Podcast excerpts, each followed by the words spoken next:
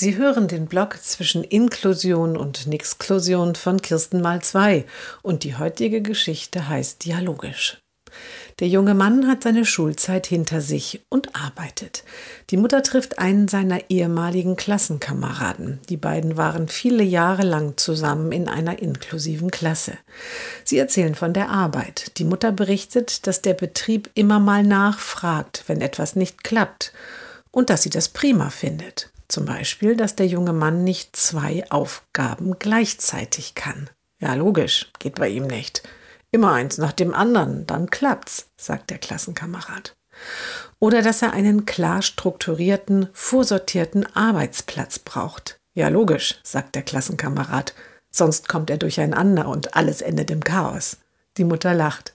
Ich freue mich schon darauf, wenn du einmal irgendwo Chef bist. Du hast echt viel verstanden, oder? Nun lacht auch der Klassenkamerad. Ja, logisch,